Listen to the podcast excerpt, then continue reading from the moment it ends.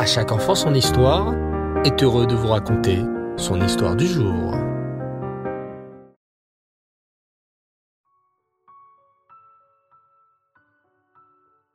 Et les enfants, bonsoir. Vous allez bien? Baou Hashem. Dans notre paracha de cette semaine, la paracha Traïsara, nous voyons que Sarah nous, cette grande sadéquette, est Nifteret. Mais savez-vous aussi que chaque Shabbat, Sarah avait une bracha spéciale Oui, son pain sentait très bon et était moelleux et chaud, comme s'il venait de sortir du four.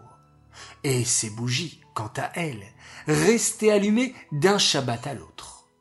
Pour cette grande sadéquette, Hachem a fait des miracles et laissé sa nuée tout le temps au-dessus de sa tente. Nous aussi, chaque Shabbat, nous devons allumer les bougies. Alors, écoutez bien cette histoire. Hana habitait en Russie et venait d'une famille très pauvre. À la maison, il n'y avait pas beaucoup à manger. Les habits troués étaient recousus et il faisait souvent froid.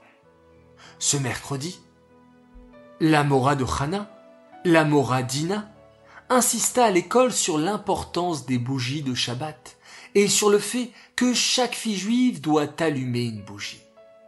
Cette remarque toucha profondément Hana, qui se promit d'allumer une bougie ce Shabbat pour amener de la lumière dans le monde entier.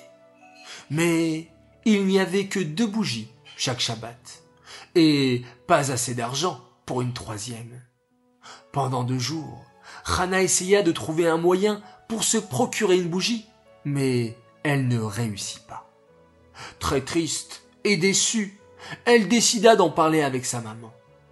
Maman, je voudrais ce Shabbat allumer une bougie en plus à la maison. Oh, ma chérie, quelle grande sadéquette. Si seulement je pouvais te donner une bougie pour réaliser cette mitzvah. Malheureusement, tu sais bien que c'est impossible. Nous n'avons pas assez d'argent. Je te conseille de prier Hachem. Peut-être qu'il accédera à ta demande. Hana alla s'asseoir, prit un livre de Tehillim et se mit à réciter quelques chapitres. Puis, elle eut une idée.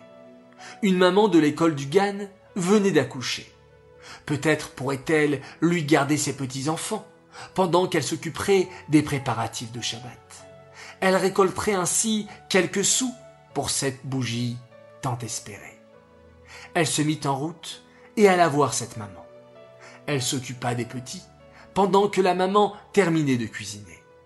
Elle les aida à ranger leur chambre, leur fit le bain, les promena au parc. C'était bientôt l'heure de Shabbat. Et Hana devait vite rentrer chez elle pour la de la l'allumage des bougies. La maman, avant de partir, lui donna trois sous. Tiens, voilà ma petite, et merci beaucoup pour ton aide.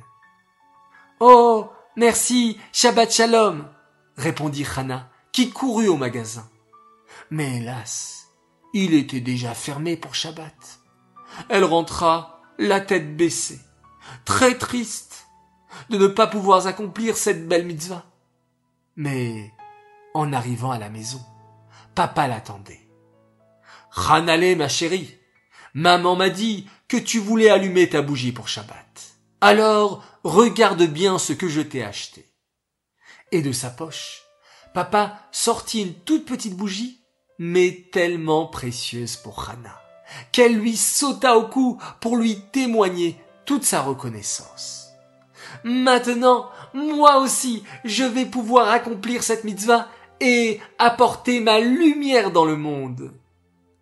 Ce Shabbat-là fut très spécial à Hana, qui sentait qu'à présent, elle faisait encore plus partie du Ham Israël. Les enfants, et surtout vous les petites filles, n'oubliez pas d'assister à la de la tous les Shabbats et, pourquoi pas, d'allumer vous aussi votre petite bougie pour apporter encore plus de lumière dans le monde. Cette histoire est dédiée les Louis Nishmat et pour le mérite de Shmuel Ben Yaakov à la Shalom. Voilà les enfants, je vous souhaite à tous bonne soirée, bonne nuit, faites de très beaux rêves.